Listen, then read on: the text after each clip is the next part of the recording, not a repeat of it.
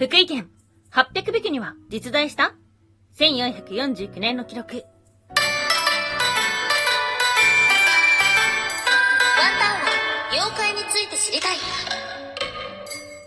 い、空飛ぶワンタンです。ワンタンは妖怪について知りたいということで、この番組は普段キャラクター業界で働いているワンタンが、日本におけるめちゃくちゃ面白いキャラクター妖怪についてサクサクっと紹介している番組です。この番組のスポンサーはともさまさん、歴史とか世界遺産とかを語るラジオなど放送されています。幸せはツイッターにありますので、ぜひぜひ番組概要欄からチェックしてみてください。はい。ヘッドホンが新しく今届きました。うーん、これはですね、楽器用モニターヘッドホンを購入したんですが、そんなに良くはないかもしれないな。悪くはないんだけども、ちょっとね、今まで使ってた超安物のヘッドホンがね、か割と付け心地も良くて、サイズ感も良かったんですよね。まあ、今回のメーカーのものはね、まあ、おそらく多くの方も知ってるものだと思うんですけども、まあ、ちょっとまだ慣れてないところではあります。はい。ではありますが、まあ、やっとヘッドホンが手に入ったということなので、今日も京都で元気にお届けをしていこうと思っております。はい。ということで、毎週木曜日妖怪日本一周の旅ということで、今日お届けをする都道府県は、福井県。はい。県庁所在地は福井市ですね。うん。なんで福井県なのか答えは簡単です。はい。6月2日の金曜ロードショーでリトルマーメイドが放送されます。うん。まあ今はすごく話題ですよね。実写映画の方が話題になっているので、なのでね、まあ最近はいろんなメディアでリトルマーメイドを見ることが増えてきたんですけども、今日はですね、そんな日本のリトルマーメイドのお話です。はい。ということで、今日は3つに分けてお話をしていきましょう。まず1つ目、日本人魚伝説。そして2つ目、人魚肉を食べて800歳まで生きた娘。そして最後3つ目、800匹には実在した ?1449 年の記録。はい、ということで、まず1つ目、日本人魚伝説。はい。ということで、今日お話をするのは、800ビクニのお話です。ではあるんですけども、この妖怪ね、実は今、今までも紹介したことがあって、その時に、和田さん、これ、ヤオビクニですよ。と言われました。はい。実は、八尾ビに日本人魚伝説というのは、北海道だったりとか、九州の南部よりも南の方を除く、ほぼ全国に伝わっています。柳田国夫の研究のもとでは、全国28都県、89区市町村、121カ所、そして伝承は166もあるらしい。特に石川、福井、埼玉、岐阜、愛知にあるらしいです。うーん、こ埼玉と岐阜に残ってるっていうのは不思議ですね。そしてこの八尾国伝説ではあるんですが、福井県小浜市、福島県会津地方では800ビクニの名前で伝わっています。また、栃木県では、帯国。ということでですね、実は全国で名前が違うこともあるみたいですね。はい、ということで今日はその中で福井県のお話なので、800匹にの名前でこの後も紹介していきましょう。はい、今日の二つ目、人魚肉を食べて800歳まで生きた娘。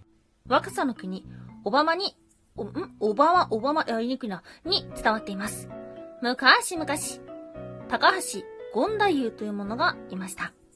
船を出して沖の方に出ていると嵐が起き、島に流されていってしまいました。そこには見たこともない海や山の幸があり、そしてその中に一つだけ奇妙な形をした肉がありました。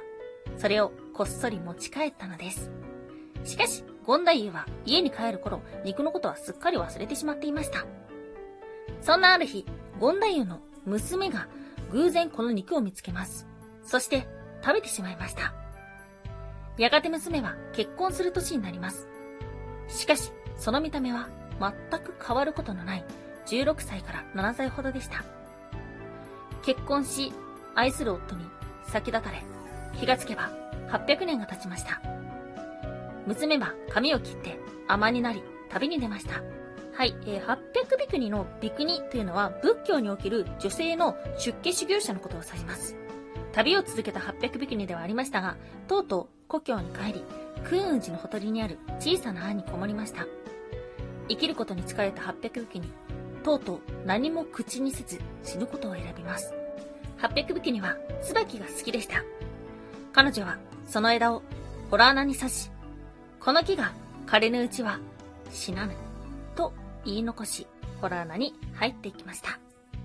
はい、えー、800匹には白い椿が好きだったという話があります。彼女は行く先々に白い翼を植えていったというような伝説も残っています。800ビクニはとても色白な娘であったことから、白ビクニと呼ばれてるんですが、この白、白というのは古語で再生という意味もあるそうです。はい。ということで、まあ、これがね、おおよそのお話ではあるんですけども、えっ、と、彼女の旅したお話だったりとか、まあ、彼女は誕生したのはこっちだよっていうような話っていうのは全国にたくさんあります。例えば、新潟県佐渡島の伝説の中では、800ウィクには1000年の寿命を得ました。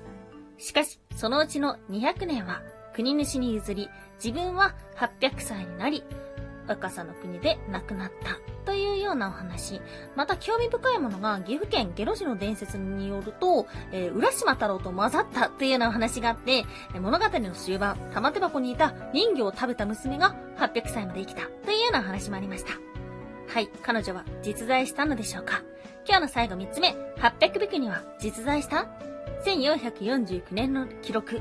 はい。ということで、文安6年、1449年に、200歳とも800歳とも言われる、ビクニが若さから上洛したというような記録が残ってるそうです。ほう、室町時代の役人の日記である、えー中原安富記の5月26日頃では、今月20日、白ビクニという200歳の女性が上洛した。見せ物として料金を取っている。白髪だから白ビクニと言うのだろうかというような記録がありました。そして室町時代中期の僧、ガウン日見録の日記、これが1446年から1473年頃と言われてるんですけども、ここにも白ビクニや800ビクニのお話があります。また、貴族であるえっと、唐橋綱光狂気の中にも、白ビクニ、ビクニを800歳というようなことが書かれていました。これらの日記というのは、800ビクニが京の都、京に現れたことから記録されていると言われてるんですけども、それが1449年の夏頃ではないかというようなことでした。今お話をしていた、えー室町時代中期の僧、ガウン日見録の中の、えー7月26日、800歳の尼が若さから京に来た。都の人々は争って見に行ったが、門戸が固く閉ざされていて見ることができない。お金を出して門の中に入れてもらった。というようなお話もありました。はい。ということなので、うーん、まあ、白ビクニ、800ビクニというものが若さの国から京都に来た。そして、見せ物であった。ということですね。はい。どちらにも書いてあります。えーと、見せ物として料金を取っているというようなお話がありました。まあ、その姿というのは、うーん、この中にある限りだと、白髪の女性だったのかもしれません。柳田国夫は、彼女は大化から大道の中間に生まれた人としています。えー大化というのは645年から650年。そして大道は806年から810年と言われてるので、まあその中間っていうと、だいぶ長いわけではあるんですけども、まあ長い歴史の中では割と特定されてる方なんじゃないですか？はい、ということで、まあ彼女が本当に人魚だったかはわからないんですけども、まあこれらの、えっ、と、記録によると、おそらく、えー人魚のモデルになった人は実在したのだろう、ということです。はい。ということで、えっ、と、今日はですね、なかなか文章量が多かったので、えー読み切るような台本の形にはなってしまったんですけども、まずはね、リトルマーメイド、楽しみにしたいと思っております。うーんと、日曜日の収録ももしかしたら人魚のお話をする、かもしれません。その答えは、また日曜日に。はい。ということで、えースマホの電源が切れて、ジングルが流せないので、今日はこの辺で、えー今日は噛みまくりました。今日もお聞きいただきましてありがとうございました。以上、空飛ぶワンタンでした。